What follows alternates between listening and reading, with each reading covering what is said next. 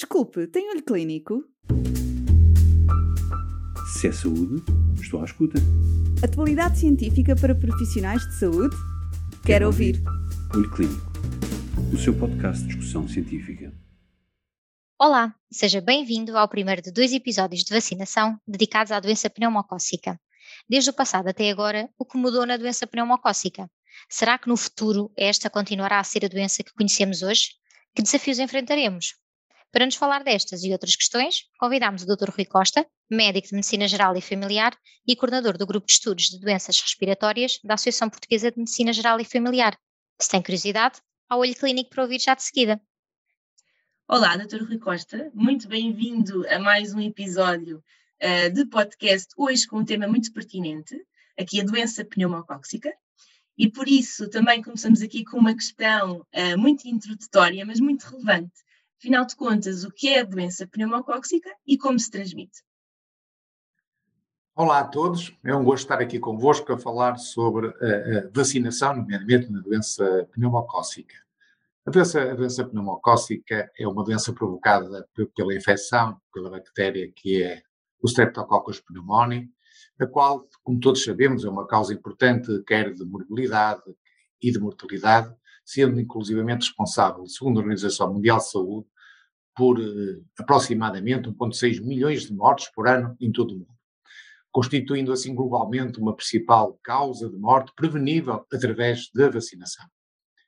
Eh, sabemos que a vacinação também por esta eh, bactéria, pelo Streptococcus pneumoniae, eh, pode provocar um largo espectro de, de, doenças, geralmente classificadas como doenças não invasivas, tais como uh, otite média aguda ou a sinusite, ou mesmo doença invasiva pneumocócica, como é o caso da pneumonia com ou sem bacteriémia, a meningite e a septicemia.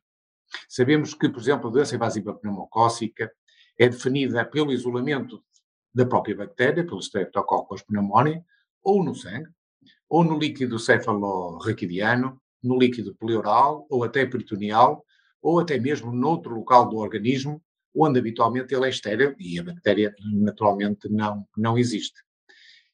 Assim sendo, sabemos que esta doença invasiva pneumocócica é claramente uma, uma entidade com uma elevada morbilidade e mortalidade a nível mundial e em particular também em Portugal e que o meu maior número de casos eh, se verifica não só nos primeiros dois anos de vida, mas também acima dos 65 anos de vida.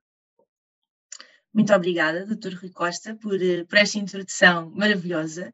Realmente, como referiu e pegou aqui por esta questão da idade, uh, são realmente os principais uh, grupos de risco no que diz respeito à faixa etária. No entanto, colocaria também aqui a questão que outros grupos de risco poderemos ter também para esta doença, para a doença pneumocóxica. Um, um, dos aspectos a, a ter em consideração que tem a ver exatamente também com a forma que se transmite, que, que me perguntou há pouco e que eu acabei por não lhe responder. É que o pneumococos, como sabemos, colonizam comumente a nossa nasofaringe.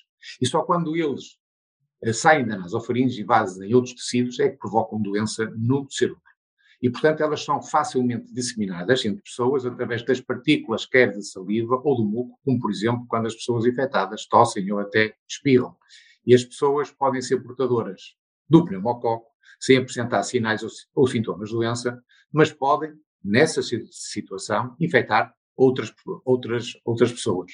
Sabendo nós que os portadores mais frequentes de pneumococos são eh, as crianças e, portanto, e que a sua transmissão se faz através do contacto direto com as secções respiratórias de um doente ou até de um portador assintomático. No que diz respeito aos principais grupos de risco, aqueles que têm um risco acrescido de doença invasiva pneumocócica e são aquelas pessoas que estão mais suscetíveis, portanto, de ter esta doença grave, eh, eh, são aquelas pessoas que têm doenças crónicas, nomeadamente doenças cardíacas, que é mais comum a insuficiência cardíaca, doença cardíaca isquémica, as doenças respiratórias crónicas, comumente como a DPOC, quem tem portadores de bronquiectasias, ou até asma, sob terapêutica eh, inalada com corticoides, como sabemos que é terapêutica base, chave, essencial no controlo da, da asma, mas também outras doenças crónicas hepáticas, renais, inclusivamente a diabetes mellitus, doentes portadores de diabetes têm também um risco um, acrescido. Também pessoas que possam ter uma doença oncológica ativa, são pessoas que estão mais suscetíveis, doentes que tenham um estado de imunossupressão iatrogénica, ou porque fazem tratamentos biológicos, ou porque fazem corticoterapia sistémica de longa duração, ou porque eventualmente vão fazer quimioterapia, vão fazer radioterapia, eh, são doentes que claramente têm o risco acrescido e beneficiam com a, a, realização da vacinação antes de iniciarem este tipo de tratamentos. Também doentes que têm a esplenonia ou, ou doentes que, eh, que, que, tenham, como, que, que, tenham, digamos, estilos de vida menos, eh, menos saudáveis, como o alcoolismo ou os fumadores também têm um risco, um risco acrescido, e, e, em particular os idosos, claramente, são aqueles que, mesmo que não tenham inclusivamente uma doença de base, destas que eu acabei de, de, de referir, tendem a apresentar claramente um prognóstico pior nessas infecções eh, pneumocócicas. Também sabemos que muitas vezes eh, infecções eh, respiratórias, quer eh, das vias aéreas superiores, que, comuns, como é o caso da gripe, que era a bronquite crónica, eh, podem predispor também à invasão do pneumococo e, portanto, eh, sabemos que eh, são situações em que importa evitar a todo custo neste tipo de população. Sabemos também que a taxa de incidência da doença pneumocócica é claramente mais elevada nos extremos etários, nomeadamente nas crianças com menos de 6 anos de idade, ou nas, nas pessoas com idade igual ou superior a 50 anos, quando o risco começa a crescer de forma exponencial. E o risco de doença pneumocócica também eh, aumenta não só com a idade, mas também com a presença destas doenças crónicas que eu acabei há pouco de referir, e, portanto, e uma nota importante é que quem já teve doença pneumocócica, sabemos que a infecção por um determinado estirpe, eh, portanto, por um determinado serotipo, não induz proteção contra os outros eh, serotipos. Portanto, mesmo estas pessoas têm um claro benefício em fazer a vacinação anti-pneumocócica. Sem dúvida, uh, e já que falou também aqui de uma questão muito importante, que é esta questão dos serótipos, aproveitaria também para perguntar uh, aqui também a questão de epidemiologia desta doença ao longo do tempo, que, como sabemos, tem sido bastante dinâmica, e portanto a pergunta que me coloco é efetivamente como é que tem evoluído esta doença em Portugal.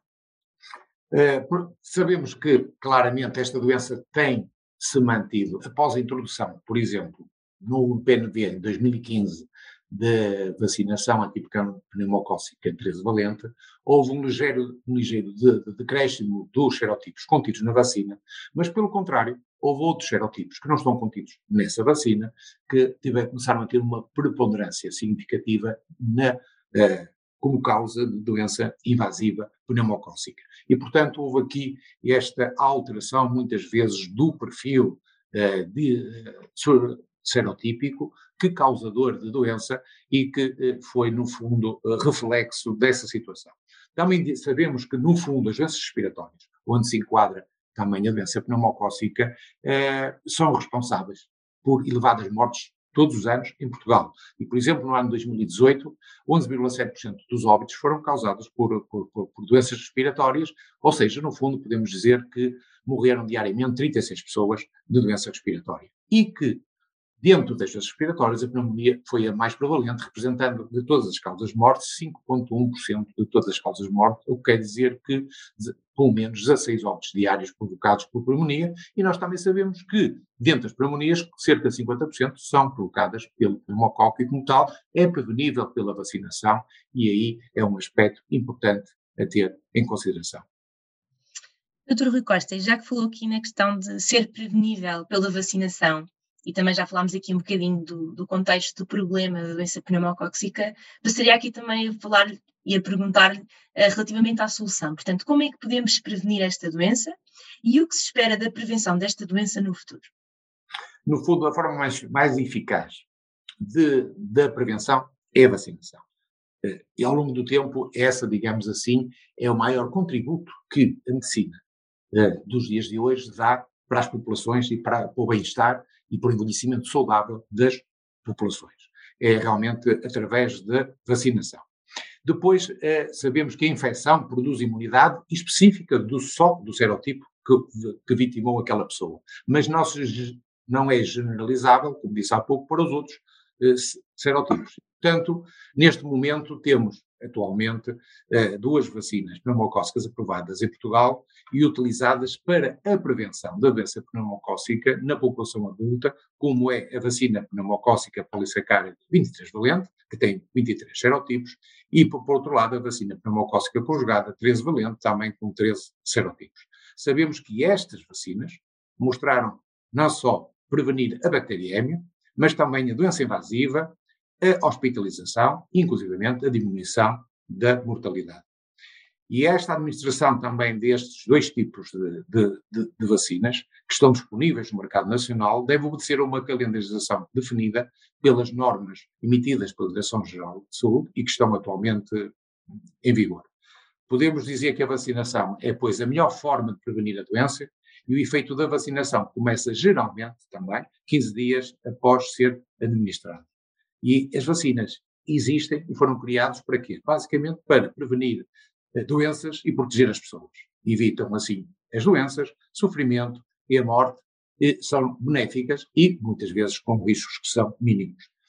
Pela relevância de toda esta temática, sabíamos que, eh, eh, digamos assim, a indústria farmacêutica está a desenvolver novas vacinas, nomeadamente conjugadas, no sentido de dar uma resposta ainda mais eficaz a toda esta problemática e podendo dar um contributo decisivo para que nós consigamos ativamente, ao prescrever a vacinação antipneumocócica às pessoas a fazerem, poderem dela tirar benefício e nós minimizarmos o risco futuro de desenvolvimento desta doença e, como tal, da consequência final fatal que nós todos uh, desejamos uh, evitar.